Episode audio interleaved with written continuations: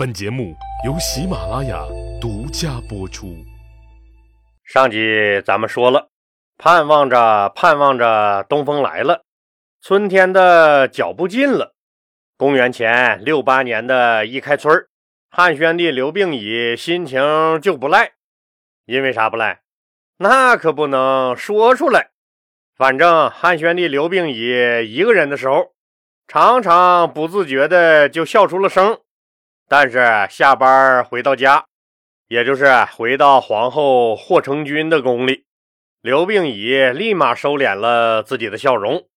这时候，皇后霍成君多半时间都在哭泣，因为他们家老爷子大将军霍光病重，霍家台柱子要倒了。大将军霍光那生病了。汉宣帝刘病已当然要亲自前往霍府去探望，拉着霍光的手，刘病已哭得很伤心。老逼头子，你他妈终于要死了！当然，这句话是在心里默念的，表面上还是极为悲痛的。霍光对刘病已皇帝亲自登门探望表示了感谢。并希望能在自己的封地中分出三千户来，封哥哥霍去病的孙子奉车都尉霍山为列侯，以祭祀供奉哥哥霍去病的香火。这还叫个事儿吗？汉宣帝刘病已不但立即答应了封霍山为列侯，而且同时宣布任命大将军霍光的长子霍宇为右将军。这让霍光死得很安心。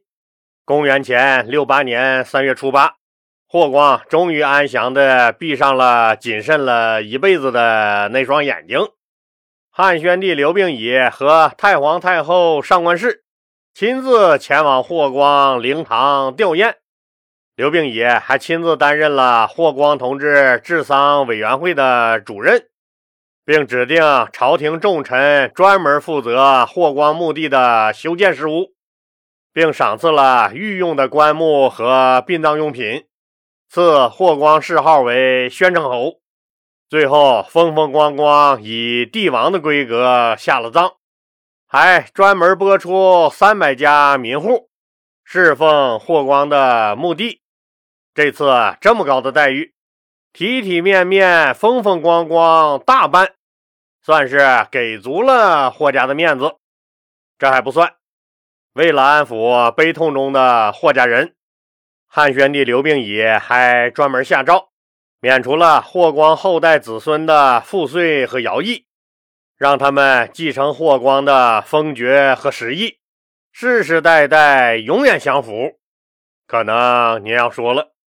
霍光都已经死了，刘病已还对他们家人这么好干嘛？这当然就是人家刘病已精巴了。这小子那脑袋可是够用，他当然清楚，霍光经营了大汉朝二十年，满朝文武都是霍光的人，就连皇宫里的守卫都是人家霍光精心安排的。心思缜密的霍光不会不考虑自己百年之后刘病已对他们霍家的态度，也必然暗中采取了措施。刘病已这时候只能选择忍，只能用这个障眼法迷惑霍家人，让他们觉得自己的家族依然牢牢地控制着大汉政权，依然牢牢地控制着他皇帝刘病已。如果不这样的话，害怕被清算的霍家势力就可能铤而走险，他刘病已就可能神不知鬼不觉的被人干掉。可是下一步怎么走？刘病已那实在是头疼。当然，大方向是有的，那就是一定要剪除霍家对大汉帝国和自己的控制，自己才能独立执政。可满朝文武都是霍家的人，自己该怎么办呢？自己一个脑袋瓜子，能对付得了一大群脑袋的智商吗？就在刘病已觉得自己一个脑袋瓜子智商不够用的时候，另一个大脑袋凑了过来。刘病已一看这个人儿，乐了，自己眼光不错，没选错人儿。这个人是谁呀？这个人就是刚刚被他刘病已从大司农的岗位上提拔为御史大夫的魏相。魏相这个人，老李前面说过，相当有能力，是从基层一步一个脚印爬上来的。从茂陵县令开始，到扬州刺史、谏大夫、河南太守、大司农，一直到现在的御史大夫。魏相一看，现在霍光死了，觉得汉宣帝刘病已收回权力的机会来了。可他又不托底儿，刘病已到底有没有收回权力的胆识？敢不敢硬碰硬？因为谁都清楚。霍家势力太大了，一旦搞不好，皇帝就会莫名其妙的被驾崩。为了试探汉宣帝刘病已的态度，看看他有没有这个赌渣子，魏相就给刘病已写了一封奏章。可是这封奏章却在魏相的袖子里揣了好几天，递不上去。为什么？因为这封奏章的内容对霍家不利，魏相不敢往上递。可能您说了，老李你太扯了。魏相是什么人？御史大夫。按照大汉朝官员的排位，丞相下来基本上就是御史大夫官大了。一个帝国的三四把手，给皇帝一个建议，还用那么麻烦？直接就私下去找皇帝就行了呗，那可真不行啊！现在是霍家控制着方方面面，霍光一死，霍家如临大敌，就怕这形势有变，所以他们严密监视着汉宣帝刘病已的一举一动。如果魏相私下和汉宣帝刘病已会了面，那就会过早的暴露在霍家的聚光灯下。霍家人觉得魏相是个威胁，必然会全力打击他。况且魏相这时候还不太确定刘病已的态度，所以必须先试探一下，别人家刘皇帝没有处置霍家的意思，自己再看不出个眉眼高低来，瞎逼多嘴，再把自己撂进去，那不合算。可私下见面又不行。那就只能上封奏章了。奏章魏相是早就写好了，就是不敢往上递。为什么？之前老李就讲了，汉宣帝刘病已宣布过，说凡事都要先向大将军霍光汇报，然后再向自己汇报。于是就形成了一个规矩：大臣们的奏章。都要准备两份霍光看完，觉得有必要让刘病已这个皇帝知道，就把奏章转给皇帝，另一份就作为副本留存了。如果大臣们的奏章霍光看不顺眼，或者霍光根本就不想让皇帝知道大臣们上奏的这件事儿，霍光直接就会把两份都扔进火盆里烧了。刘病已根本就不会看到。现在虽然霍光死了，但是当时为了安抚重病中的霍光，防止霍家采取极端行动夺权，刘病已任命霍光的侄孙子霍山领尚书事，也就是霍山接替了霍光的职权，继续审查百官的奏章。霍山就是霍去病的孙子。也就是霍光的侄孙子，有这个孙子看着，魏相哪敢把不利于霍家的奏章往上递呀？这见面不行，奏章也递不上去，可怎么办？魏相只能另想办法。他想到了一个人，一个对霍家恨得咬牙切齿的一个人，这个人既恨霍家，又能接触上皇帝，没人怀疑。那这个人是谁呀？这个人就是汉宣帝刘病已深深爱着的初恋皇后许平君的老爹许广汉。许广汉无疑对霍家恨之入骨。霍光当年坚决不允许封皇帝的老丈人许广汉为侯，这是公开打脸汉宣帝刘病已和许广汉。许广汉对这个羞辱是干生气，没办法，只能默默忍了。后来自己的女儿又突然死了，傻子都知道是霍家给弄死的，但徐广汉能咋办？只能再次把牙咬碎了，就着血水咽下去。对于魏相要扳倒霍家，那徐广汉当然是愿意出力。于是徐广汉就揣着魏相试探刘病已的密信，进宫去见了刘病已。霍家得到密报说徐广汉进宫了，都一撇嘴。徐广汉那老家伙啊，那老实的就跟个绵羊似的。他进宫无非就是向刘病已诉诉苦，要点救济，生活不下去了呗。再说他能干了个啥？就没人把徐广汉当个事儿。就这样，魏相的密信这才到了汉宣帝刘病已的手里。魏相在这封密信里告诉刘病已。现在霍光死了，他的儿子霍宇做了右将军，他的侄孙子霍山领尚书事，继续掌控着咱们朝廷大权。他们霍家的兄弟女婿们都手握兵权，势力很大，而且霍光的夫人霍显和他们霍家的女眷都可以自由出入皇宫。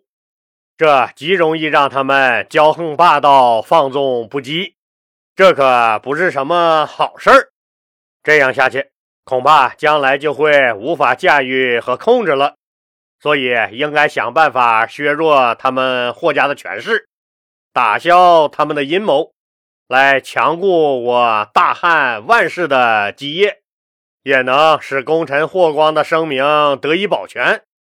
魏相的这封密信就说的很直接了，汉宣帝刘病已明白了魏相的心意，就给魏相回了封信，意思是让他制定夺权的具体办法。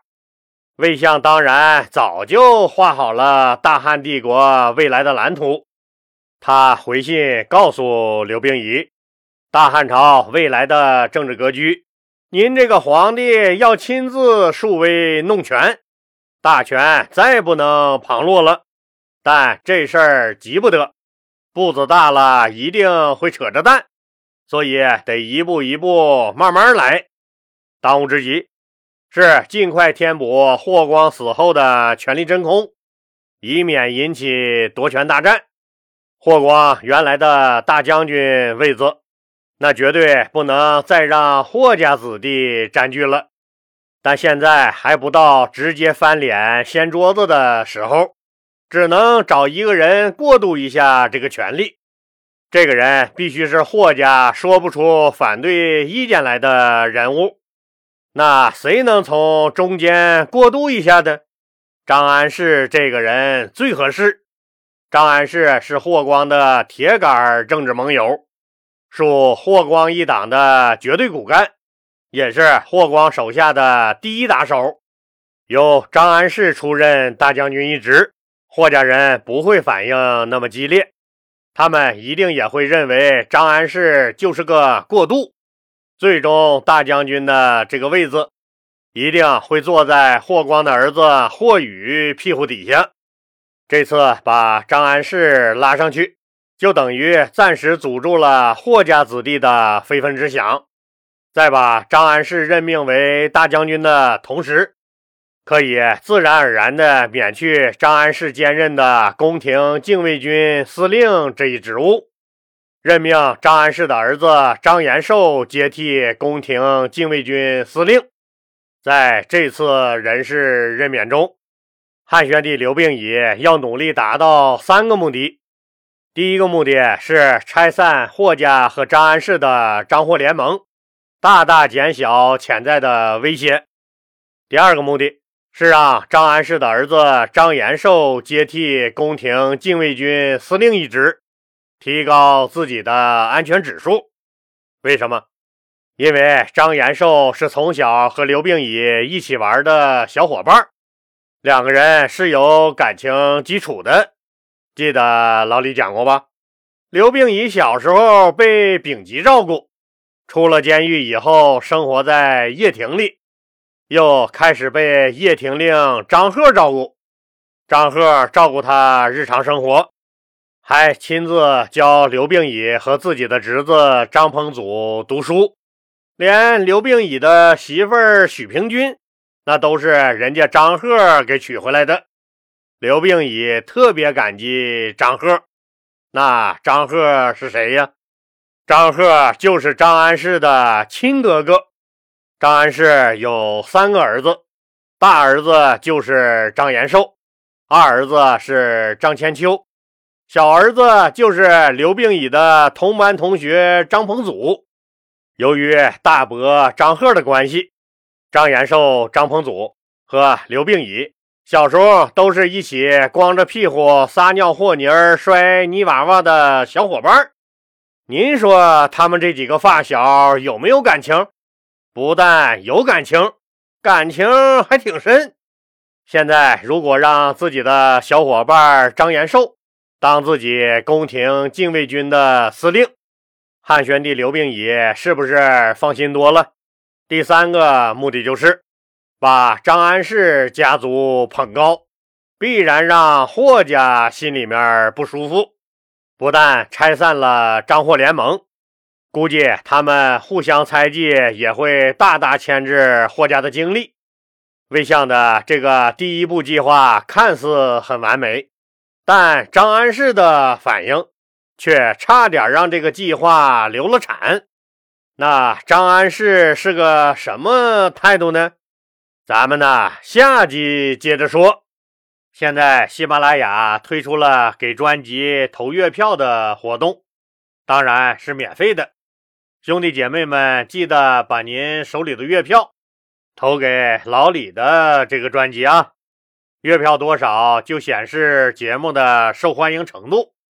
老李还希望有条件的听友能加入老李的新米团，现在加入还是有优惠的。